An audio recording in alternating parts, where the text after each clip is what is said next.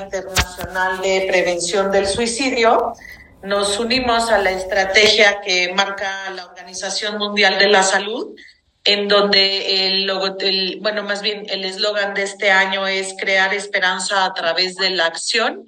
Eh, platicarles que el instituto lleva a cabo acciones preventivas de manera permanente.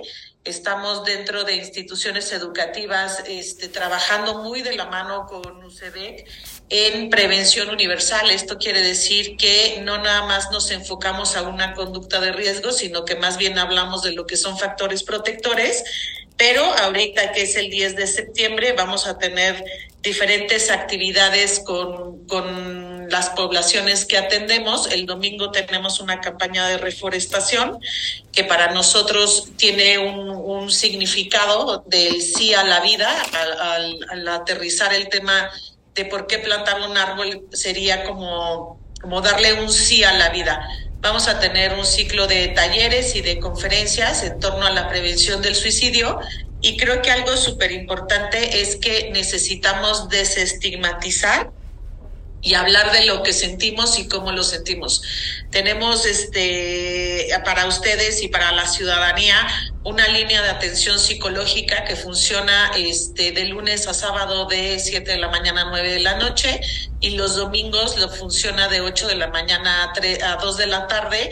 En esta línea de atención recibimos todas las llamadas y decirles que tenemos una estadística, este, es sí lamentable, porque tenemos alrededor de 150 llamadas en semáforo rojo.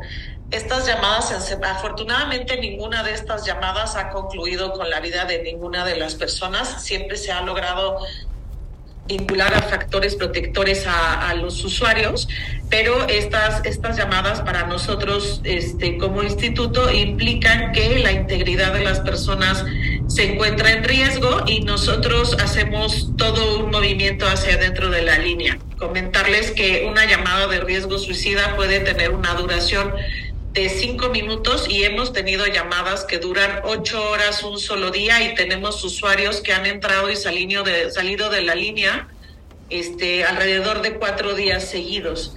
Esto eh, no, lo que nos hace también es como reflexionar que todos estamos, todos somos vulnerables y que todos podríamos este, llegar en algún momento a tener algún tema de, de, de ideación o, de pensamiento suicida y que más bien lo que tenemos que hacer es estar atentos y eh, hacer identificaciones en tiempo y forma para poder canalizar espacios de ayuda que puedan contener el riesgo. Entonces, creo que en, esta, en este también eh, podríamos platicar que la Organización Mundial de la Salud tiene un manual para poder dar noticias en torno a un evento suicida, porque muchas de las veces lo que hacemos es que revictimizamos a los sobrevivientes de este evento, ¿no? Y comentarles también que un evento suicida afecta a 156 personas de manera directa y de manera indirecta. Esto quiere decir que el suicidio tiene un efecto dominó y que creo que es importante que le empezamos a poner nombre y apellido a, la, a, a cómo están dándose las cosas.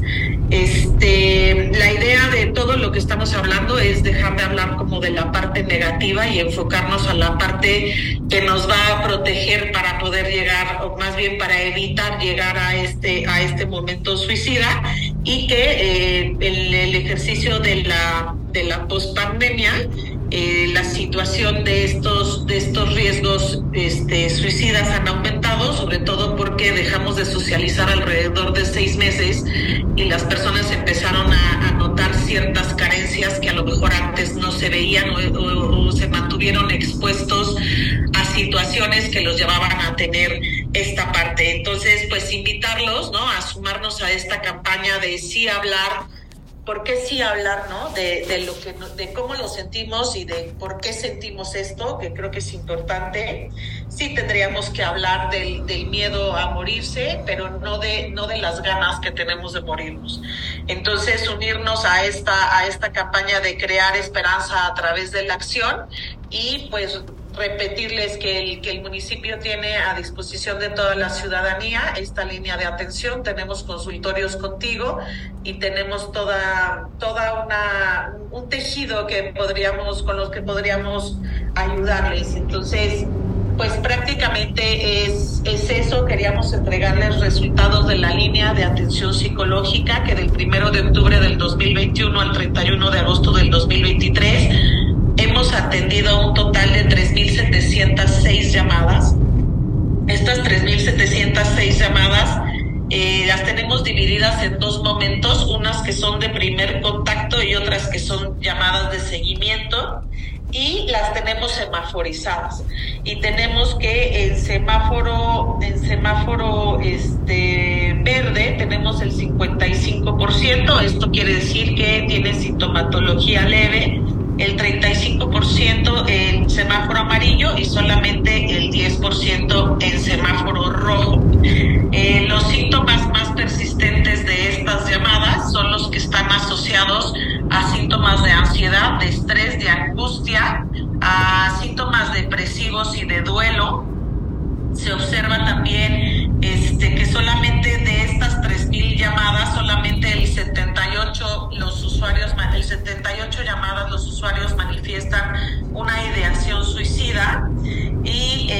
como les repito no hemos tenido ningún deceso de las personas que nosotros hemos atendido a través de la línea. Eh, el 70% de las llamadas de primer contacto que hemos recibido son hechas por mujeres y el 30% de las llamadas son realizadas por varones. El rango de edad que registra mayor cantidad de solicitudes realizadas por mujeres se encuentra entre los 18 y 29 años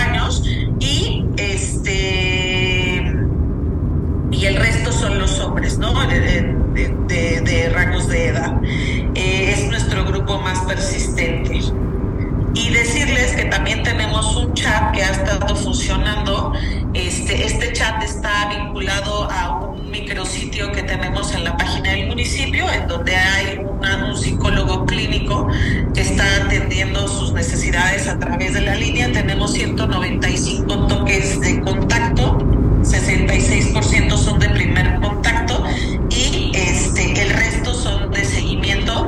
Este, este chat de primer contacto lo que nos da oportunidades de vincular al usuario a la línea y una vez identificado en la línea, eh, trabajamos con el usuario para ver si quiere asistir de manera presencial a los consultorios que tenemos. Eh, tenemos una, una, red y tenemos también, trabajamos muy de la mano con la De Salud de Gobierno del Estado y los usuarios que necesitan ser canalizados al Centro Estatal de Salud Mental para su atención son canalizados de manera inmediata justo por el riesgo suicida. Entonces, comentarles que las acciones preventivas que tenemos son a través de la del primeros auxilios psicológicos que lo que buscan es generar eh, factores protectores menores a través de habilidades para la vida y en los adultos cuidadores, madres, padres, este, maestros y administrativos poder hacer detecciones tempranas y vincularlos a recursos de ayuda, que podamos saber qué hacer en dado caso de que tengamos alguna sintomatología grave dentro de las instituciones educativas. Y pues reitera, este, el alcalde está súper comprometido y tiene todo esto para la ciudadanía del municipio de Querétaro. Muchas gracias, directora. Compañeros, ¿tienen alguna duda de este tema? Adelante. Gracias, buenos días. Eh, preguntarle de estas 3.000 llamadas que mencionas, son de, que menciona, perdón, son de enero a la fecha.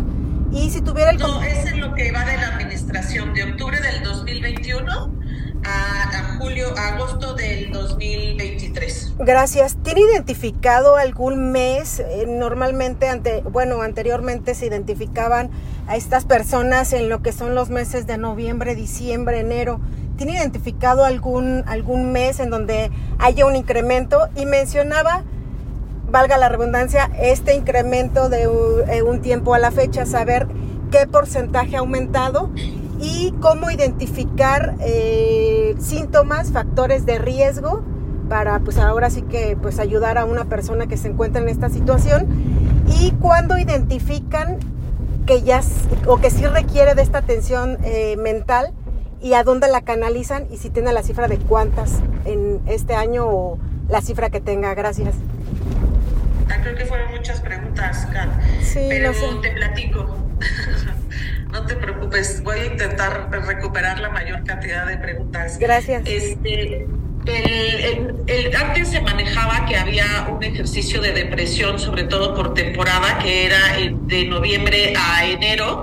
No hemos tenido un movimiento significativo en lo que va de la administración del 2021 al 2023, pero sí hemos tenido un incremento, sobre todo la línea se mueve en, en virtud de la difusión que se le dé a la línea de atención, no en cuanto a la sintomatología o en cuanto a las temporadas.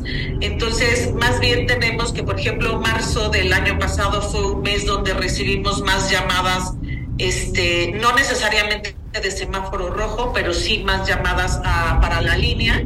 No se, no se movieron en cuanto al tema de las estaciones o a la depresión blanca, como le llaman. Este, híjole, se me olvidaron tus demás preguntas.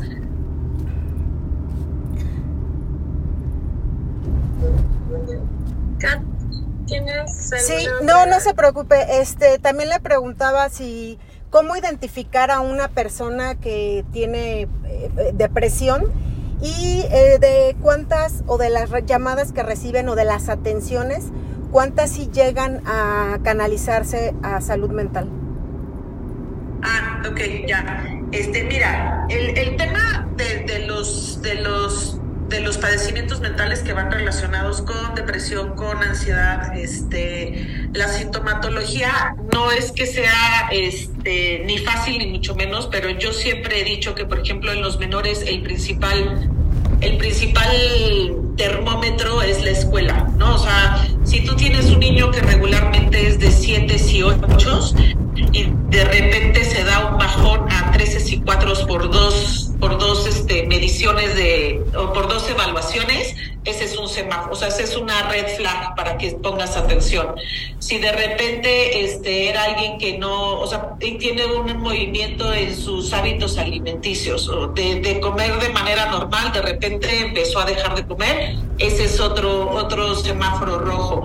Está teniendo problemas para conciliar el sueño, ¿no? Entonces, otro semáforo, los movimientos, por muy leves que sean, tenemos que estar muy al pendiente. Entonces, este, este tema de las personas que tienen una, una ideación suicida, que esto quiere decir que lo están pensando, ¿no? O sea, que, tienen que cubrir con varios requisitos, pero por lo general manifiestan el querer morirse, el no sentirse con esperanza, sentir una gran culpa o una gran vergüenza, sentir que es una carga para toda su familia. Eh, por lo general muestran como un vacío emocional, este, se sienten extremadamente tristes o ansiosos. Este, te digo, mayoritariamente es el cambio de comportamiento. Este, se empiezan a aislar, empiezan a dejar de tener amigos o cambian abruptamente de grupo de amistades, cambian de estado de humor de manera abrupta, este, y, no es un movimiento que tenga mucho tiempo, por lo general son movimientos como muy, muy en el momento este, hay que buscar, o sea, cuando empecemos a notar este tema de ayuda, sobre todo cuando son menores y trabajamos con nuestros hijos, hay que intentar buscar canales de comunicación que sean como muy asertivos, no necesariamente preguntarle de, y oye, ¿y te quieres morir? ¿No? Sino más bien el cómo te sientes, por qué te sientes tan triste. Estos espacios de escucha activa nos van a dar como padres una ventana muy grande a lo que está pasando, este, sobre todo en la, en el, la parte de las emociones de los menores. Y en el tema de los adultos creo que es lo mismo y lo mismo pasa con los amigos. Siempre hay que estar como al pendiente de estos cambios. Se manifiestan de la misma manera también en los adultos. Entonces, cualquier modificación que veamos media extraña, a lo mejor no ahondar porque no somos profesionales todos, pero sí estar como muy al pendiente y cuando creamos que es necesario pedir ayuda hay que, que, creerla, o sea, hay que pedirla y hay que creerla también.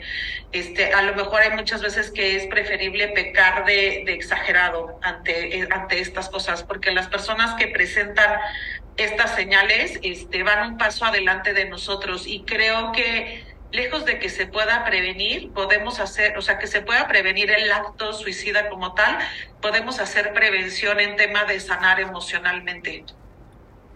Gracias. la verdad es que nosotros, nuestra función a través de la línea, nosotros damos llamadas de seguimiento, o sea, te podría decir que las personas que este, se vinculan con nosotros a la línea de las 150 y tantas llamadas este, que tenemos en semáforo rojo para esto, este, nosotros hacemos la canalización y creo y tenemos más bien solamente tres identificadas que no acudieron, pero después volvimos a tener contacto con ellos. O sea, no acudieron al CESAM, pero en las llamadas de rescate que les hemos dado, hemos estado en contacto con ellos.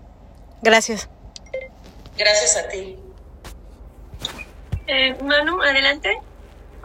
Hola, ¿qué tal? Este, nada más para preguntar sobre eh, si hay algún año en específico, bueno, ¿cuál ha sido el año que ha tenido más eh, demanda las llamadas con el pues, más solicitud de este, pues, de este servicio? Sobre todo, o sea, eh, comentarles que la línea de atención psicológica se lanzó en el 2020 en un ejercicio de la pandemia y que justo estos dos años, o sea, lo que es el 2020 fue el año en el que más llamadas recibimos, este, y nos hemos mantenido en los siguientes años en, el, en un total como de 1.200 o 1.300 llamadas anuales. Gracias. De nada. Aurora. Hola, buenos días a todas y todos. Eh, preguntar si tendrán registro respecto a menores de edad eh, que hayan hecho uso de esta línea y también si habrá algún reporte respecto a que las personas también manifiesten problemas económicos dentro de pues estas ideaciones suicidas. Gracias.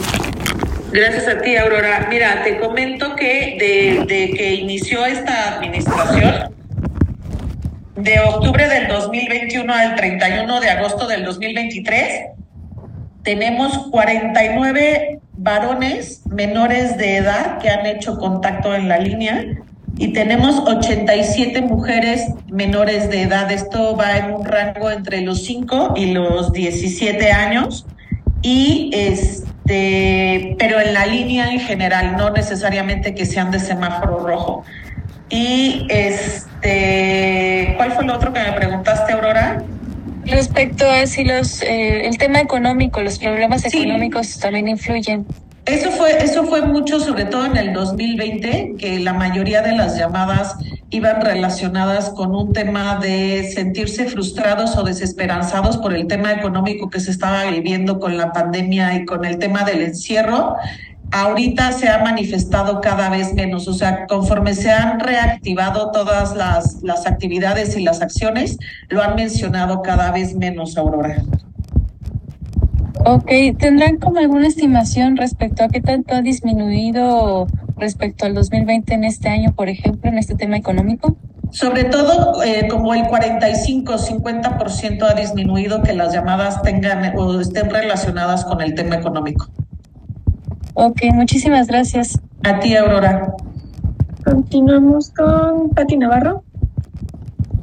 Sí, gracias. Eh, directora, primero, ah, nada más precisar, creo que no escuché, este, las 150 llamadas en semáforo rojo también corresponden al periodo de octubre 2021 a agosto 2023, ¿verdad? Sí.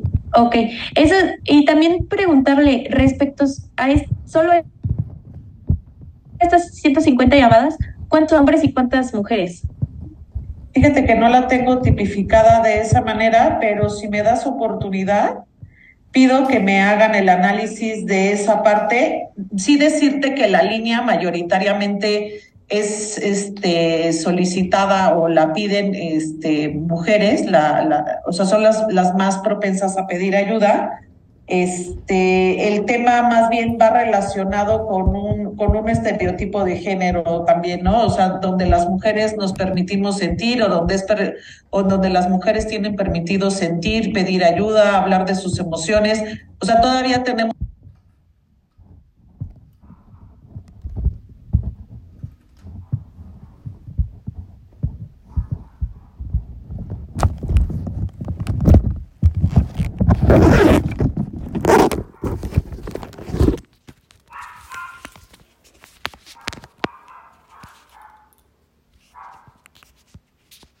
Ok, eh, también un poco ligado a la, pregunta de mi compañera, sí hay este, ustedes han identificado como cuáles son eh, los motivos o las mayores eh, razones por las que justo estas personas han manifestado eh, querer quitarse la vida?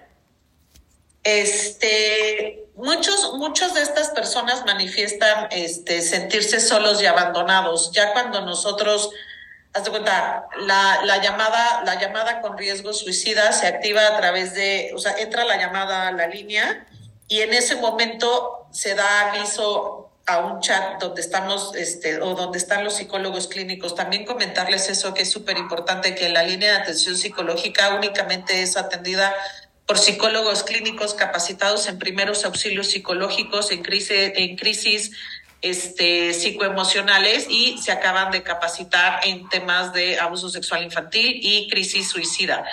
Entonces, estamos, o sea, el equipo que trabaja esta línea es equipo que está capacitado y que está trabajando de manera profesional. Lo que nosotros hacemos es que esa línea, esa llamada eh, se activa y se ponen al pendiente de la llamada cinco especialistas. Uno para contener a quien está recibiendo la llamada, alguien para que dentro de la entrevista nos está dando este, datos de personas este, con las que nos podamos vincular, porque a final de cuentas en la vinculación al CESAM tiene que ir un responsable, un familiar o alguien que sea cercano. Entonces, decirte que muchas de las personas que llaman es porque, se, sobre todo, este, sus redes de apoyo y sus redes familiares están fracturadas, derivadas de muchas cosas, este, pero sobre todo es eso, que las redes familiares y las redes sociales están fracturadas, no tiene manera o no tiene algo que lo sostenga. Eh, y entonces la salida puede ser esta. Ok, y ya por último, eh, gracias. Este, sobre las actividades que van a realizar el 10 de septiembre, entendí que son dirigidas a los grupos con los que ya trabaja el instituto. ¿Cuántas personas estarían impactando con estas actividades y dónde se estarían llevando a cabo talleres, los talleres, conferencias, la reforestación? La reforestación va a ser en el parque de la, de la mega bandera que está este, en la entrada de Querétaro, ahí antes de, creo que se llama Vista Hermosa. Este, vamos a hacer una reforestación en ese parque y los talleres están por entregarme el calendario porque serían a partir del 10 de septiembre.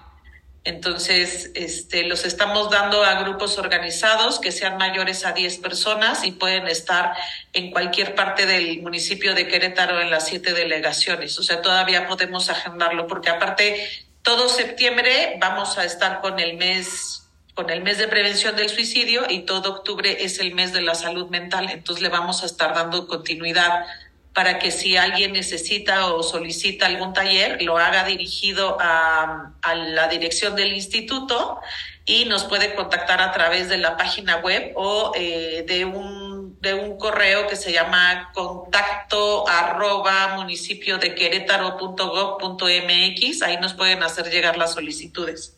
Ok, gracias. A ti. Gracias, Pati. Gracias, directora. Eh, adelante, Víctor. Hola, no soy Víctor, soy Monse. Es que no sé cómo, apenas me di cuenta. No, no te preocupes, es que apenas también me di cuenta que era el nombre de Víctor. Ya luego lo cambio.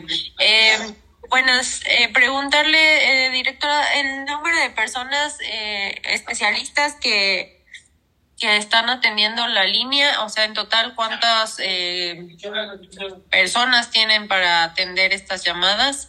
En, en, la línea y también del tema de primeros auxilios psicológicos que tienen en coordinación con UCEBEC es saber, eh, no sé cuántas escuelas han acudido a lo largo de, que se inició el programa, si tendré ese datito, por favor. Sí, este, te cuento que en la línea la atienden cinco personas, tenemos tres turnos para atender estas cinco personas, que son las que estarían prácticamente de planta y tenemos primeros y segundos respondientes. Esto quiere decir que si la línea se colapsa, hay dos y un, hay unas, una, una segunda como este grupo que entraría en activo y una tercera persona que entraría en activo. Entonces tenemos que en la línea son cinco personas y tenemos un total de ocho personas atendiendo los consultorios que tenemos ya ubicados en el hogar de transición. Y el programa de primeros auxilios psicológicos lo llevan a cabo cinco personas de aquí del, del municipio Eh, la verdad es que no te quiero decir una mentira, pero eh, si mal no recuerdo, el año pasado atendimos 53 instituciones educativas eh, a través del Departamento de Valores de UCEBEC entre primarias y secundarias. Si quieres ese dato, te lo hago llegar con Luzma o con alguien de comunicación social de cómo va el tema de, de las acciones de primeros auxilios psicológicos en instituciones educativas.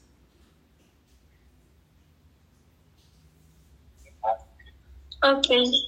Gracias. Nada más, este, espérame, me eché tantito. Eh, nada más, este, mm, estas cinco personas eh, al momento son suficientes, o sea, se dan el abasto necesario para atender la línea. Sí, o sea, lo tenemos coordinado y tenemos, o sea, como te digo, estas cinco son primeros respondientes y se van activando conforme el 070 nos va avisando que incrementa la demanda. Ok, perfecto. Gracias. A ti. Gracias, Monse. Eh, sigue Alex Nieto.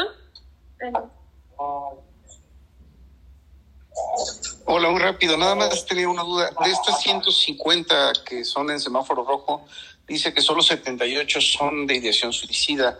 Las otras 72, ¿qué tipo de conductas son para que sean catalogadas como rojo? Tenemos un tema de violencia, de violencia intrafamiliar y tenemos solamente nueve llamadas donde el usuario manifiesta este abuso sexual este infantil. El tema es que todo lo que nosotros manejamos es a través de supuestos, como no, como no tenemos a la persona de manera física ni tenemos consentimientos informados, entonces estamos trabajando sobre el dicho del usuario que se contacta con nosotros. ¿Y a esto se les da algún tipo de seguimiento al ser sí, o se les invita sí, nosotros, Mayoritariamente el, el, usuario de abuso sexual infantil ya tiene una carpeta de investigación en fiscalía. Nosotros lo que hacemos es que vinculamos ya sea a Procuraduría de Niños, Niñas y Adolescentes o a instancias especializadas como Corazones Mágicos. Igual el, tema de violencia, de género. La de violencia al DIF, ¿los canalizan con el DIF, el de violencia intrafamiliar o...? No, el, el DIF, eh, dentro de la semaforización, activaríamos, dependiendo del protocolo y cómo esté la llamada, activamos a la unidad de atención a víctimas de violencia que tiene la Secretaría de Seguridad Pública y hacemos referencia al Instituto Queretano de la Mujer. Perfecto, muchas gracias, doctora. A ti, Alex. Adelante, Pati García. Tenías levantada.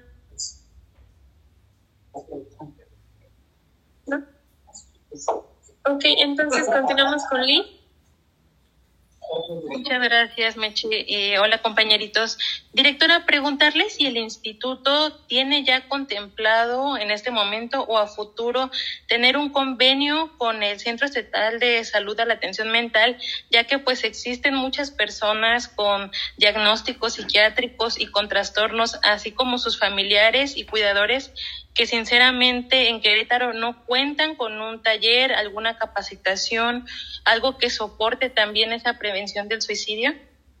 Eh, la verdad es que el municipio tiene un convenio macro eh, de, con la Secretaría de Salud. Nosotros formamos parte de la Mesa Espejo de Salud Mental y Adicciones de Gobierno del Estado y entonces todas las acciones que nosotros realicemos en temas de salud mental están articuladas junto con la Secretaría de Salud. Eh, hasta el momento el, el, Centro Estatal de Salud Mental no nos ha solicitado ningún, ningún tipo de, de grupo que pudiéramos organizar, de grupo de autoayuda o este, de sobrevivientes o ejercicios de posvención, así se llaman cuando hay un evento suicida, todo lo que se realiza después en torno a este evento se llaman ejercicios de posvención.